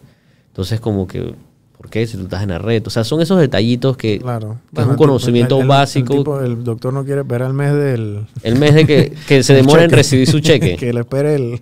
que lo espere que esa- espere el, cliente. ajá, entonces, obviamente, porque tienes que desembolsar si tú. Entonces, son, son ciertos detallitos que, que hacen la diferencia con el cliente de que eh, él sepa que tú sabes cómo se maneja la situación y que él diga, "Ah, mira, él me defiende, él pelea por mí, entonces vale la pena Claro. que yo lo tenga ahí. Claro. Ojo, los seguros no cuestan más por tener corredores de seguros. Eso es algo importante que la gente a veces tiene ese, Ese esa idea- es un mito, ¿no? Que es un mito. Cuesta lo mismo, pero la diferencia es que tienes una persona que, que lucha por ti eh, a la hora que tienes un problema y es muy importante, porque si no, el, el juez y parte es uno, la Sí. compañía de seguros, que no estoy diciendo que sean malas, pero a veces ellos toman una decisión que no puede ser la correcta y, y- y- y nadie te va a defender. Y tú no, mucha gente no tiene el tiempo para ir a sentarse ahí. Entonces le dicen, ah, tienes un problema. No, y no Vaya tienen ahí. el conocimiento para ver la letra menuda tampoco. Exacto, ¿no? entonces lo primero que hacen es que ah, tiene un problema, vaya y denuncie con la persona de, de- de quejas de la compañía y después de eso va a la superintendencia y al final del día no. Pasa muy pocas veces algo. O tienes que estar encima de eso, porque hay gente que sí resuelve de su propia manera, pero pierde un día y medio, dos días y medio Sí. en eso. Y, y no es su trabajo, o sea, y no es su trabajo. cuesta, ¿no? Cuesta una persona común y corriente, un, Sí, un- imagínate. un 8 a 5, una persona que tenga que trabajar. Tiene que ir el sábado a hacer yo eso. Tengo el sábado y entonces a veces no puedo ir, yo tengo que ir al mediodía, pedir permiso en mi trabajo.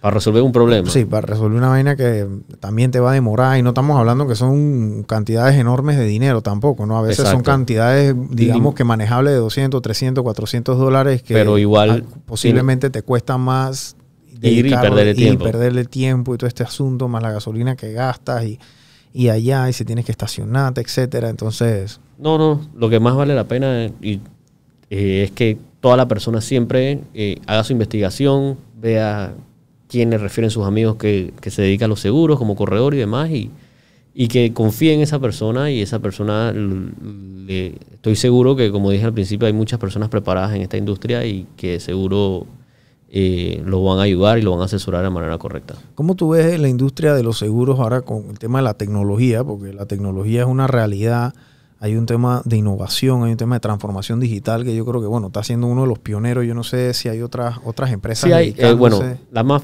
famosa de todas siempre fue a los seguros, que fue Ok, la primera. esos son los de Ducre, ¿no? Sí, que ellos son los de Ducre. Ellos empezaron. eh, Ellos empezaron por WhatsApp y por, por, Por teléf- teléfono. Por teléfono. Por teléfono. Por Entonces, teléfono. ahora ya están metiéndole la digi- digitalización también. eh, pero no, no, no hay, no hay muchas opciones. O son ellos o somos nosotros. Eh, entonces no hay mucha digitalización porque la otra competencia son las compañías directas. Entonces Y las compañías tienen sus propios cotizadores dentro tienen de su propio cotizador y demás, pero nada más te venden el de ellos. Entonces tú no, tú no tienes un No comparativo no tienes que tú digas y que bueno, me sale más barato acá. O sea, tienes que hacerlo individualmente en cada página y eh, Es un poquito complicado. Sí, en, en la segunda dices, me voy por este, ya. que- que voy a met- hay 22 compañías de seguros en Panamá. Ok. Entonces, eh, hay 5 o 6 que son grandes líderes del mercado. Entonces, esas ¿Quiénes son... están ahí? Está ASA, está Está bueno, ya Generali dejó ex- eh, La ah, compró ASA. La compró ASA, correcto. Está ASA, está Internacional, Exacto. Está Ah, Sura, Tancón. Sura, Ancon y la Y- quinta, ¿quién sería? Las- la quinta puede que sea... Bueno, es que en daños esas son las cuatro más grandes. En- Cuando ya metes salud y demás entra Palic, que es, muy- es- es la más, Es una de las más grandes en, pal- en salud. Eh, entra Worldwide, entra Bupa, que es muy grande internacionalmente. Entonces, ya en salud empiezan a entrar otros Ya jugadores. hay otro jugador, porque ellos nada más ven salud, me imagino. Ellos nada más ven salud Por lo y menos vida. aquí en Panamá. Nam- No, no, mundial. Ellos se dedican nada más al, al- al mundo de salud y, y- y, y vida. Ok. Eh, y ves otras jugadores que nada más hacen fianzas, por ejemplo. Una es que IFS nada más hace fianzas. Y seguros de colectivo de vida y salud. Ok. Perdón, de vida. Pero eh, ves otros tipos de jugadores dependiendo del rubro, ¿no? Pero Claro. básico, esas cuatro que mencionamos son las más grandes, son las que normalmente uno trata de meter a los clientes, ¿no? Porque, porque son, son, compa- son compañías panameñas. son com- mm, ASA es panameña, Internacional de Seguros es panameña, Ancon es panameña, pero ya es comprada por capital extranjero, o sea que todavía sigue siendo panameña, por decirlo así, eh, y, y Sura es colombiana. Sura es parte del grupo Banismo. Ok, no sabía. Y, y Sura es la más grande de todas en, en, en América. Ok. Es enorme Sura. Eh, y por eso tienen ciertas ventajas, eh, son más competitivos en ciertos Ciertos- productos, ciertos productos. como auto, ellos son muy competitivos Ok, y le ofrecen muchos beneficios a los clientes. claro. Eh, así que sí, es, es un, eh, por eso es que pienso yo que eh, una de las mejores opciones es al tú ir a un cotizador como el de nosotros y ves todas las opciones, eh, que no son tantas tampoco, porque no puedes ahogar al cliente en Claro. miles de da la- opciones. de las 22 aseguradoras. Exacto, sea. le das cuatro y le dices, hey, estas son más que suficientes, son las Claro. líderes, tú vas a estar bien asegurado, te van a pagar tus reclamos. Eh, es, es lo- es lo más inteligente, ¿no? Es lo que yo haría si fuera una persona que está buscando un seguro de auto. Claro. Ok. ¿Vas a meter otra clase de seguros ahí? Eso está dentro de los... dentro Entre de los planes está poder meter seguro de vida, eh, que es muy importante. Seguro de salud sí es un poco más complicado, Claro. porque tienes que... Las preguntas son importantes. Son Las detalladas y fumaste, tienes sobrepeso. Exacto. alguien en tu familia una vez se resfrió en el 94. Cosas, locas, cosas Eh, así, ¿no? Cosas así. Entonces, si mientes o, o lo- o no lo viste o lo obvias, la persona en la compañía de seguros lo puede ver como que estás omitiendo información a propósito claro. Y te niegan la cobertura. Entonces, ya cuando vas a otra compañía, es que una de las preguntas es, ¿te negaron la cobertura en alguna compañía? Entonces, ya es... es- Es como que, bueno... Se va complicando el eh, asunto, ¿Fuiste entonces- condenado de algún crimen alguna Mínimo, vez? Y que, mínimo. Sí, ah, ok, bueno, chao. No, miren, a, a mí a veces me impresiona cuando analizan a clientes de que me llaman y me dicen, él, él, él jugaba fútbol profesionalmente antes. Y yo, que bueno, sí, pero ahora vende real estate.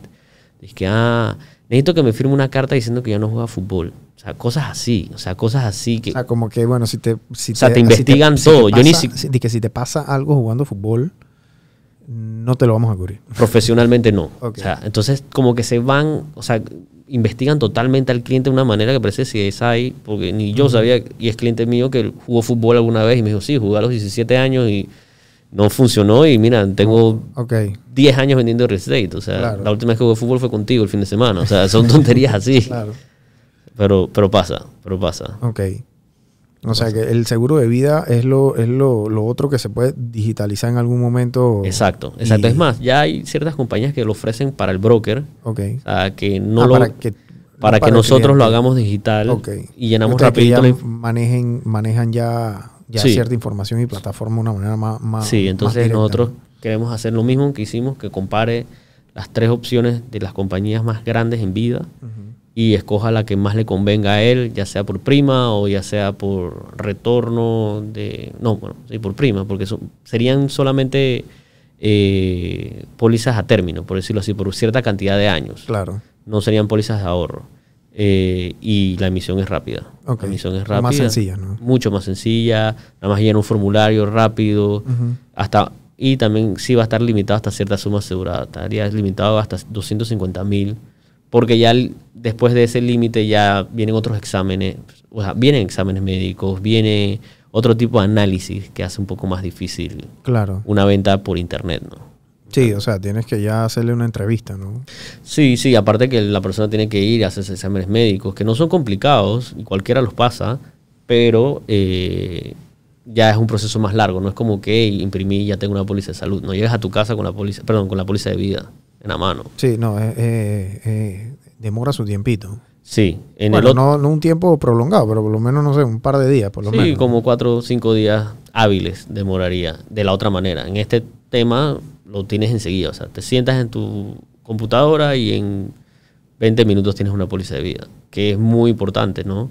Eh, y hace que sea más accesible para la gente y menos complicado eh, e- ese tema de comprar un seguro de vida. Ok. Grupo Inverseguro lo funda tu papá hace 40 años. Correcto. Ok.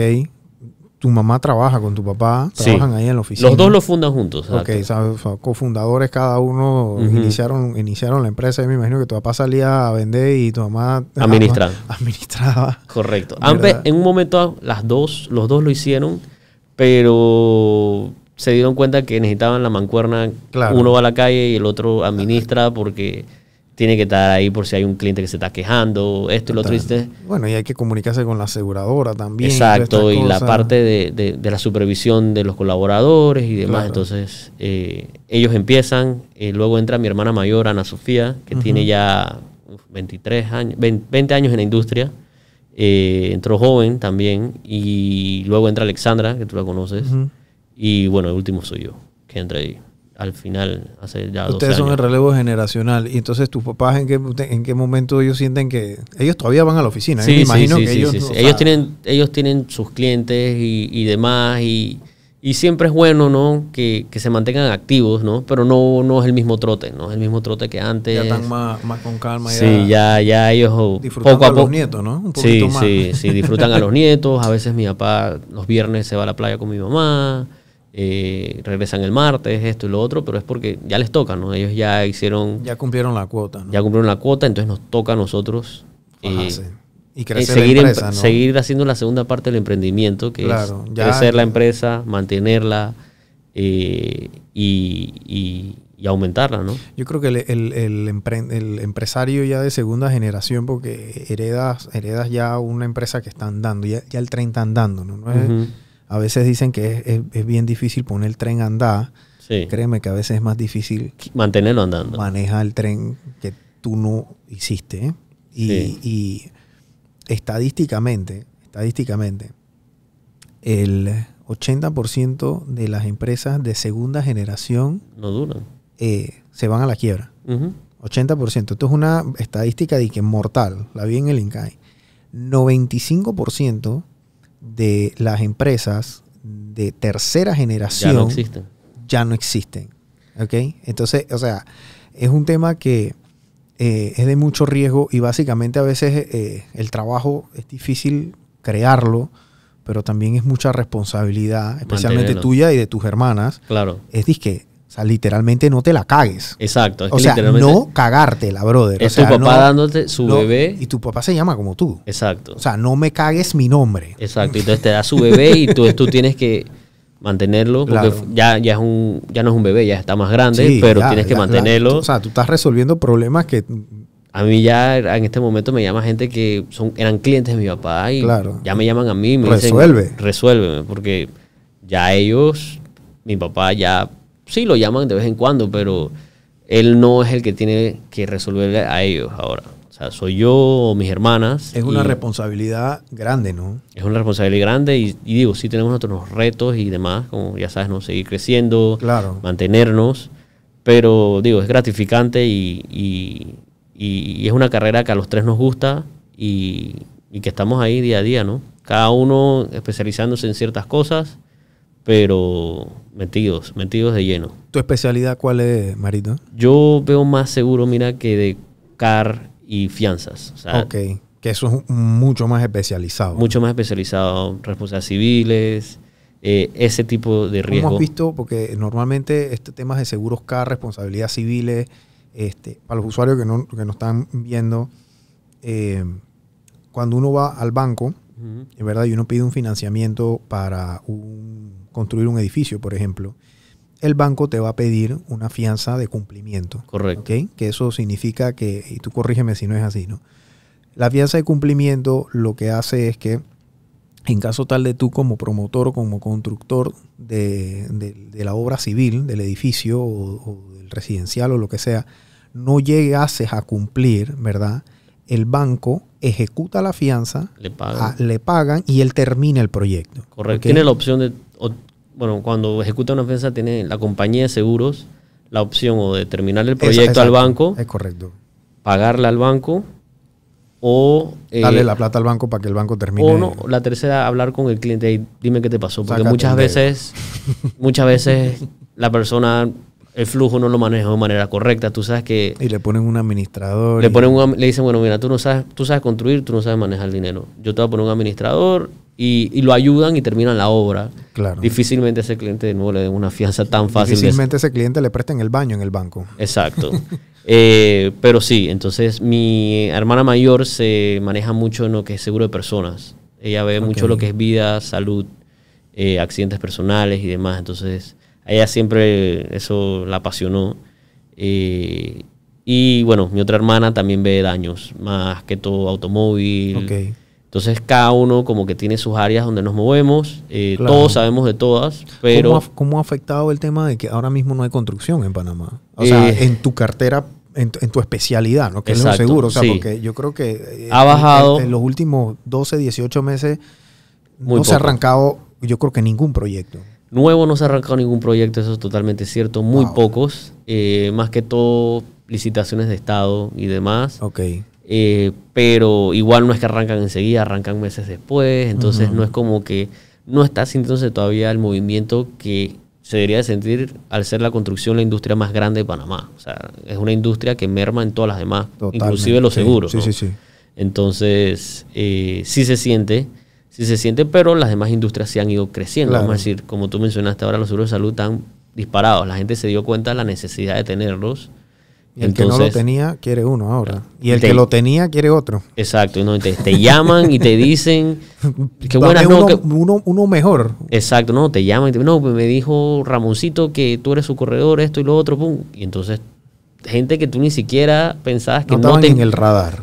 y que no tenían seguro. O sea, yo, a veces te quedas y que, pero tú no tienes seguro. Es que no, no, no, es que yo tenía en la empresa, pero yo no estoy trabajando ahí, estoy independiente. Entonces te das cuenta que la gente a veces deja algo tan primordial Como el seguro. como el seguro de salud a que, ah, bueno, yo lo tengo, pero es de la empresa. Pero si la empresa cierra, te quedas sin seguro. Totalmente. Sí. Entonces es, Así mismo. es muy importante eso. Es muy importante eso que, que la gente tome en consideración que ahorita mismo es primordial un seguro de salud. eh, ahorita es el momento para tomarlo cuando no estás enfermo, cuando no lo necesitas, porque después te van a venir con un poco de limitantes y no vale la pena. Inclusive hay un momento que a veces ni vale la pena tener seguro, porque Claro. todo te lo tienen excluido. Sí, o sea, tienes que caerte un rayo en la pierna y no morirte para que te cura. Exacto, exacto. Entonces, sano, lo mejor que puedes hacer, coge tu seguro, manténlo. Eh, Paguen el seguro, porque la gente lo deja pagar y después se les olvida y... para pagar Netflix, dice. Sí. Sí, porque hay unos que digo, o sea, es, es un es una inversión que uno hace. Yo siempre digo que el seguro es un tema de una inversión, aunque no lo use, yo pago mi seguro Mira, a mí, y, y un- pago, chucha, pago, pago seguro y yo te dije, o sea, lo pago con, Bravo, bravo. con no, con ganas de no usarlo. Sí, ¿Ah? mira. Ese, mí- tú compras la cámara con ganas de no usarla. O sea, es una eh, eh, eh, es Mira, mí irónico, ¿no? Sí, a mí me pasó un cliente que casualmente me dijo eso. O sea, me dijo, mira, yo soy tranquilo, yo pago mi seguro porque No, quiero usarlo. no quiero usarlo, yo pago mi seguro y todos los meses digo, ah, mira, no lo usé, mira, no lo usé, pero me pongo contento. Claro. El problema es cuando lo tenga que usar. Ahí yo te voy a tener que llamar a ti, tú me vas a tener que ayudar y tú me vas a tener que resolver. Yo le dije, Claro. claro, ese es mi trabajo. Sí. Pero mira la mentalidad de él. Hay gente que tiene otra mentalidad, que la mentalidad es que yo no uso el seguro, ¿para qué lo voy a necesitar? Entonces, es que bueno, estás pagando y por suerte no lo estás usando. Eso es lo mejor que te puede pasar a ti, que no te enfermes.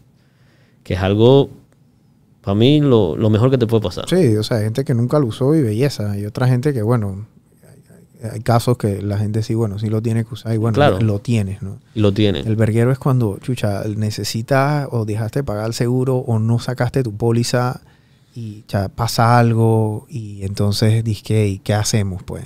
O sea. ¿qué, qué tenemos que hacer? no entonces, puedes hacer nada. puedes hacer nada y entonces ves un poco de gente ahí, dije, Y lo peor es que después O sea, nadie hay- te lo da tampoco. No, o y sea, yo- te recuperas de la enfermedad y nadie te lo da. Y yo, y yo he visto, eh, tú sabes, tú ves en Instagram, hay veces y que fulanito le pasó algo y bueno, están yo no, o sea, ajá, y están pidiendo dije cuota y, y, y gente que yo no conozco, pero gente que yo veo dije en páginas o gente que yo veo que comparte estados y cosas. sí, sí, sí. Gente que relativamente a lo mejor se ve sana o tenían un trabajo o algo, pero De la por nada. un tema de desconocimiento, por un tema de que no le dieron a eso una prioridad, porque eso es una cosa como que tan importante, y en antes te lo iba a mencionar, era que aquí la educación en Panamá, en, la- en- en los colegios nos educan para un pocotón de paja que nunca en la Nunca vida vamos a utilizar, pero, o sea, que, que uno pueda agarrar una clase de cuáles son un- unos seguros por lo menos básicos. No, que en la, en la misma clase financiera que te debe dar el banco, que tú debes saber cómo sacar un préstamo. O sea, bueno, es que no hay clase financiera en Por la eso. escuela tampoco. Por eso, por eso. O sea, yo, yo, yo, dos, clases que no hay. yo comparto eso contigo. O sea, yo metería los seguros dentro. de Finlandia será, porque aquí en Panamá. Yo meto eso de los seguros adentro de la parte financiera como tú, pero algo básico. O sea, decirle a la persona, mira, aquí seguro de vida, esto es lo que es un seguro de vida, esto, hey, lo necesitas, te beneficia de esta y de esta manera.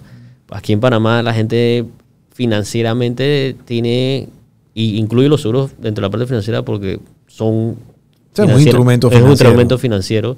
Eh, la gente no lo ve como, como algo básico y, y eso viene desde la niñez. Eso Sí. debe de venir desde la niñez. Es, debe- por eso es que yo siempre hablo de una campaña de educación eh, para que la gente sepa lo importante que es y ya cuando cumple 18 diga, hey, mi seguro, yo tengo mi seguro de salud, yo tengo mi seguro de vida, yo estoy bien. Entonces, aunque sean esos dos básicos, la gente sabe nada más del seguro automóvil porque lo pide la ley. Bueno, es que único. aquí un pelado, yo me acuerdo que a los, yo a los 18 años, mi sueño era un carro. Todo el mundo quería un carro, todo el mundo quería manejar, todo el mundo quería licencia, carro, no sé qué. Nadie estaba pensando en seguro, marito. Nadie estaba pensando en que seguro de vida, seguro de salud. O sea, todo el mundo era un A los 18 años, ¿tú crees que Eh, tú eres un Avenger? Exacto, tú piensas que no te no pasa te va nada. a pasar nada, o sea. Y entonces nada más quieres tu seguro de automóvil y esto porque te lo pide la ley. No. Y sí, porque lo pide, porque antes ni eso. Antes ni lo pedía. Antes ni lo pedía. Antes Y la lo- gente andaba sin seguro por ahí por la calle. Y- que, y- que suena como un disparate. Suena como una locura. Eso era como un disparate. Antes, tú ni, para que, eh, antes no había ni seguros a terceros aquí en Panamá, Margo. O sea, tú te chocabas y, tú tenías que... A ti te chocaban aquí en Panamá. Tenías que corretear a la otra tú persona. tenías que rezar. Eh, Que aparte, el- a- tú, tú te bajabas del carro para ver si no le había pasado nada a ti a tu carro. Y tú tenías que rezar para ver si el tipo tenía seguro. exacto. Tenías que rezar. Y, el, y, el- y llegaba el policía y le preguntaba, ¿tienes seguro? Y podía No, decir no tranquilamente nada. que no. No tengo, brother. Y Yo creo que los primeros que le pusieron seguros a terceros fueron a los taxis. Sí, porque eran, Porque esos eran los, los más locos. sí, son los más irresponsables a veces al manejar. Y entonces eh, eh, el, el- tema es que nosotros aquí, un pelado de 18 años, sale de la escuela con cero educación financiera, Sí. sale de la escuela con cero educación de, de- de seguros, sale de la escuela a veces con una capacidad limitada para, para vislumbrar lo que le viene en la vida financieramente hablando, un error financiero para, o sea, tú Sí. te subes de peso, tú puedes bajar en seis meses, en tres meses, cuatro Sí. Tú te metes en un verguero financiero, hermano, y tú puedes irte 15, 20 años y tú no sales de ese hueco. No sales de ese hueco, hermano. No, o sea, no hay manera. Es una locura, es una locura y, y por eso lo digo, o sea, es un, un error tan sencillo como a eso te puede arruinar tu vida. O sea, te puede, como tú dijiste, tienes 20 años pagando un préstamo de una cuenta de, ban- de, de Una hospital, tarjeta o de un hospital. de un hospital y pasas 20 años pagando eso y no, lo mejor que uno puede hacer, vuelvo y repito, sacar su seguro de salud cuando estás sano.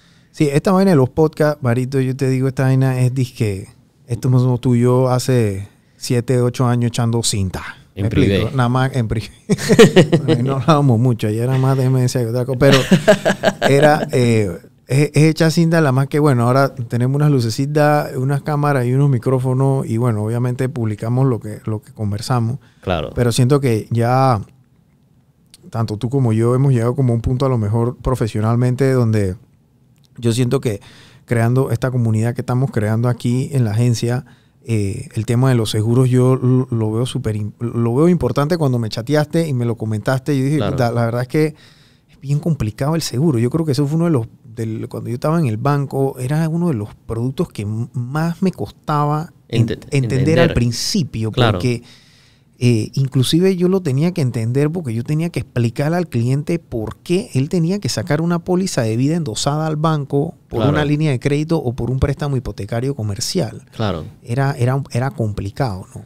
Sí, era, sí. era bien complicado. A veces el tema de daños, había que meterle daños a, ese, a esos equipos que estábamos financiando. o- Claro. o- entonces, este, imagínate si ya para un profesional de la banca, Era difícil. Era difícil. Ahora imagínate para un pelado que está saliendo de la escuela, que tiene cero noción de la responsabilidad de lo que tiene que hacer, que abre la refrigeradora y un pocotón de comida, que papi y mami todavía le dan la mesada. Claro. Eh, inclusive pelados que a lo mejor papi y mami no le da la mesada y ellos tienen que trabajar, entonces tienen que sacar un seguro de carro, tienen que sacar un seguro de salud, tienen que sacar un seguro de toda índole.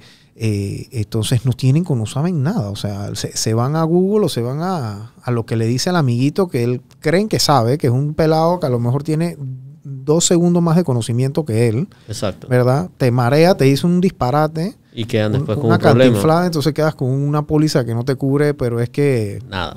O sea, ni, si te, ni la curita en, en urgencia, ¿no? No, no, no, sí. Y, y- y pasa, ¿no? Y pasa. Por eso es que, que yo soy partidario de eso, ¿no? Que haya una educación. eh, y, y- y se viene en, en ese sentido. Nosotros hemos tratado de empezar a hacer una educación eh, en nuestras redes sociales de la, de, de la misma empresa. eh, que se llama es que Segu Tips. Ok. Eh, entonces son videos cortos donde te explican cosas que para nosotros son sencillas, sea, que nos dedicamos a esto día a día, son sencillas. O sea, por ejemplo, ¿qué es un deducible? ¿Cuándo te aplica el deducible? Eh, muchas, muchos detallitos de las pólizas los ¿Qué explicamos. es el copago? ¿Qué es el...? Exacto, en 30, se- menos de 30 segundos los explicamos. Explicamos beneficios que tiene la póliza. Hay gente que no sabe que su póliza de salud, si tú te sientes muy mal, te lleva un doctor a casa. O sea, te cuesta 10 dólares el doctor en casa. Wow. Sí, eh, nada más tienes que llamar a la asistencia y tienes ese derecho. Te llevan las medicinas a la casa. Eh, obviamente tienes que pagar las medicinas, no son Sí. gratis. Pero tienes esos beneficios, son esos detallitos que hemos empezado con, con los Tips a, a enseñar. eh, porque la gente, no crea, los servicios adicionales que ofrece la compañía de seguros no los usan.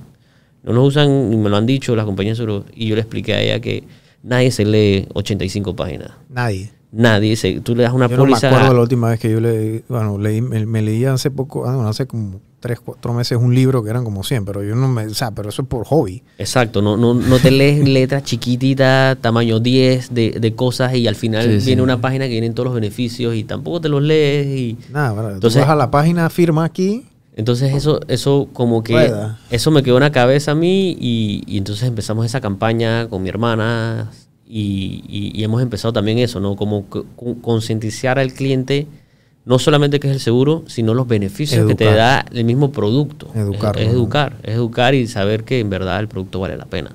Vale la pena y es necesario. las redes sociales, Grupo Inverseguros, Seguros. ese lo ponchamos ahí, Marco, ponchalo. Grupo Inverseguros, este, tuseguro.com, todo lo que son pólizas de auto. Automóvil. Y sobre todo, eh, Mario Rodríguez, padre, que tiene todos los años de experiencia del mundo. La verdad es que yo dentro del mundo de, de todos los clientes que yo he visitado, yo creo que tu papá, conversando con él, lo poco que conversé con él ese día, porque tampoco que fue tanto, pero creo Claro. que fue como una buena hora, Sí, sí, sí. me impresionó y me dejó, me dejó un, un- una cátedra de, de lo que era el, el trato con un cliente, ya sea bancario, ya sea externo, lo que sea, Sí. era su manera de manejar el verbo, su manera de manejarse él, o sea, todo era el conocimiento que él tenía. Eh, definitivamente que es algo que, que veo que permea en ti y también permea en, en- en tus hermanas, ¿no? Correcto, correcto. Y- Que son la segunda, la segunda generación Exacto. este comuníquense con ellos cualquier tema de seguro, cualquier pregunta, este, ahí ahora cuando lo editemos, Marco, vamos a poner el celular, si te molesta, yo no, no, no, sé no, si no, pongamos el celular de, de Marito, porque ni tú ni yo sabemos, yo creo que de seguro lo cómo se escribe. ¿Ah? Y ya.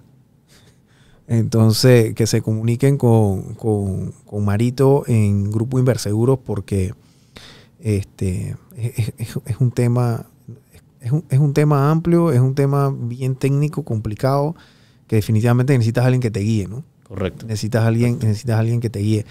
Eh, eh, M- Mario, yo sé que tú estás ahora como que en una etapa, en, en una parte que no necesariamente es un emprendimiento tuyo, sino que es una etapa que, donde tú estás cuidando el bebé que te dieron, Exacto. que es Inverseguro, ¿no? Entonces, Correcto. hay muchos emprendedores que nos están viendo que, es verdad, están comenzando sus primeros pininos.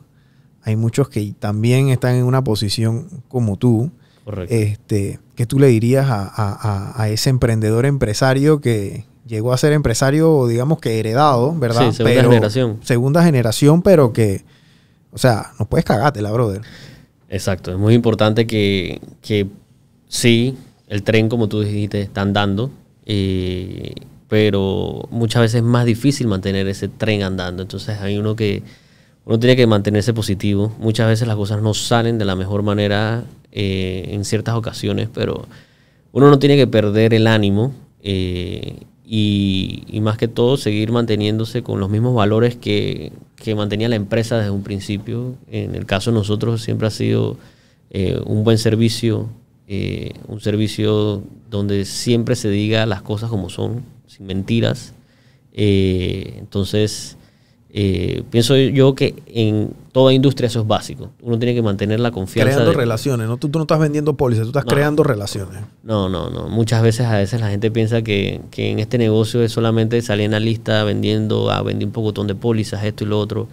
Y digo, esa es una de las partes del negocio. Pero la más importante es que tú creas un vínculo con tu cliente, y tu cliente se siente con total confianza contigo y ese cliente te recomienda a otros clientes. Claro. Y así, y así va la bola de nieve comienza Y así va la bola de nieve andando y al final del día, si esto es temporal para ti, entonces puedes no manejarte de la manera correcta si quieres, pero si eres una persona como, como es el caso de nosotros, que esto va a ser para siempre, eh, te toca siempre mantener los ideales eso, ¿no? Confianza, decir la verdad, eh, y crear una buena, un buen vínculo con el cliente. Totalmente. Bueno, no sé, Marco, ¿tú tienes alguna pregunta de seguro antes de, cerrar? ¿O no la quieres decir aquí al, ¿Te da pena? Entonces, bueno, Marito, hermano, gracias por, por venir acá a la oficina, por, por, acompañarnos y por cualquier pregunta que tengan. Bueno, ahí les vamos a dejar el teléfono de Marito también para que lo llamen. Y y gracias, brother. No, no, te agradezco el tiempo a ti, a Marco, y la verdad es que me encanta lo que están haciendo. Eh, eh, siento que es muy entretenido el programa y eh, aparte uno, uno siempre aprende de los emprendimientos de otras personas. Eso es muy interesante. Y, como te comenté, apenas que vi, vi los dos capítulos, me los tiré en un solo día. y, y, era muy interesante cómo eran dos emprendedoras, pero las historias se diferenciaban. Sí eh, tenían cosas en común que las dos son muy exitosas eh, y que las dos están cumpliendo sus sueños. Pero, pero a mí me encantó, o sea, me encantó la idea y por eso te escribí, te dije, me encanta lo que estás haciendo. Y... Bueno, van a venir más, más episodios, este, creo que vamos a estar tirando, estamos tirando uno semanal, yo creo que vamos a tener que comenzar a tirar uno o dos a la semana, depende. Así que, este, esta es tu casa, hermano, cualquier otra otra oportunidad que tengamos, te, voy a chotear de vuelta porque estoy seguro que van a salir preguntas y a lo mejor hay gente que nos va a preguntar temas y más adelante podemos hablar a lo mejor de un tema específico de, del tema de seguro, la cobertura o, algo. O algo, dirigido a emprendedores, algo así. Totalmente, totalmente. perfecto. Así que quedamos así, gente. Hasta la próxima. 3, 2, 1